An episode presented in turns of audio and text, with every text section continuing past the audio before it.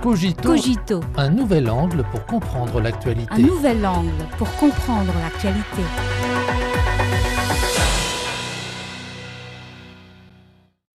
Bienvenue à Cogito. Le président chinois Xi Jinping a conclu sa visite d'État de trois jours en Russie le 22 mars. Durant cette rencontre, les chefs d'État chinois et russes ont signé deux déclarations conjointes pour procéder à la planification et prendre des dispositions pour la prochaine étape du développement des relations bilatérales et de la coopération dans divers domaines.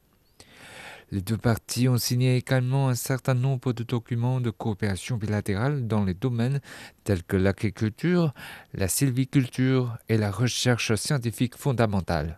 Les résultats fructueux viennent corroborer le fait que cette visite constitue un voyage d'amitié, de coopération et de paix d'une importance historique. Il s'agit aussi du premier déplacement à l'étranger de Xi Jinping après sa réélection au poste de président chinois et de sa neuvième visite en Russie en qualité de chef d'État. La visite a été très intense. Les deux chefs d'État ont eu des entretiens et des échanges longs, sincères, amicaux et fructueux. De nouveaux consensus importants ont été dégagés sur un large éventail de sujets. Les deux parties ont convenu d'approfondir le partenariat de coordination stratégique globale à l'ère nouvelle. Lors d'une conférence de presse conjointe tenue à l'issue de leurs entretiens, le président Xi a fait une annonce qui a impressionné le monde extérieur. Les relations sino-russes dépassaient largement le cadre bilatéral et revêtaient d'une importance primordiale pour l'échiquier mondial et l'avenir de l'humanité. La coopération pragmatique est un domaine prioritaire pour le développement des relations bilatérales entre la Chine et la Russie. Au cours de la visite, les deux parties ont signé la déclaration conjointe sur le plan de développement des priorités de la coopération économique sino-russe d'ici 2030, qui définit huit priorités de leur coopération économique future. Croire Gevork Mirzoyan, professeur associé à l'Université des finances près le gouvernement de la Fédération de Russie, la coopération pragmatique entre la Chine et la Russie continuera à se développer à l'avenir et davantage de projets de coopération seront mis en œuvre pour promouvoir le développement économique et social des deux pays. Aujourd'hui, les transformations jamais connues depuis un siècle s'accélèrent et les rapports de forces internationaux connaissent une évolution profonde. Accrochés à la mentalité de la guerre froide, certains pays occidentaux pratiquent la politique des blocs et s'engagent dans la confondation des camps, menaçant ainsi la paix et la stabilité mondiale. Plus la situation internationale est compliquée, plus la Chine et la Russie doivent renforcer leur communication et leur collaboration.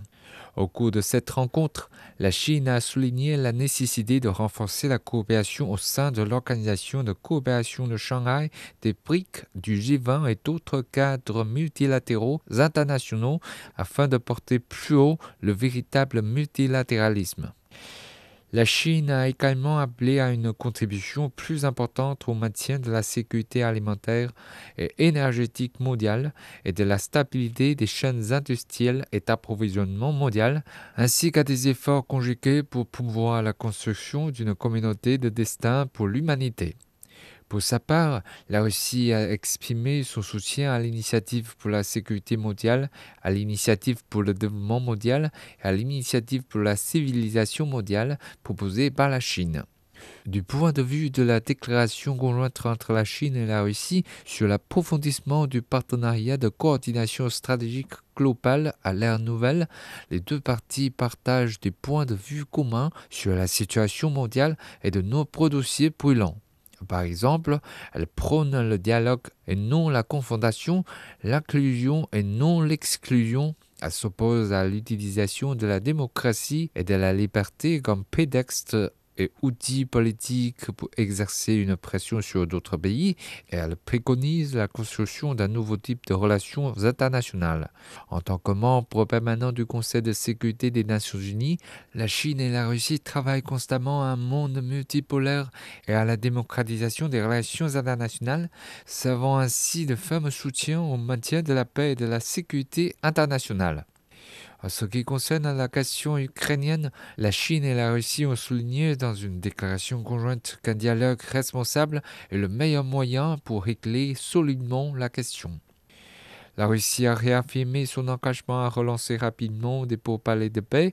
Elle a salué la volonté de la Chine de jouer un rôle actif pour régler la crise ukrainienne par des moyens politiques et diplomatiques, ainsi que les propositions constructives présentées dans le document Position de la Chine sur le règlement politique de la crise ukrainienne. Dans un monde turbulent, Lorsque la Chine et la Russie travailleront ensemble, la multipolarisation du monde et la démocratisation des relations internationales bénéficieront d'un plus grand élan et la sécurité et le développement mondiaux seront mieux garantis.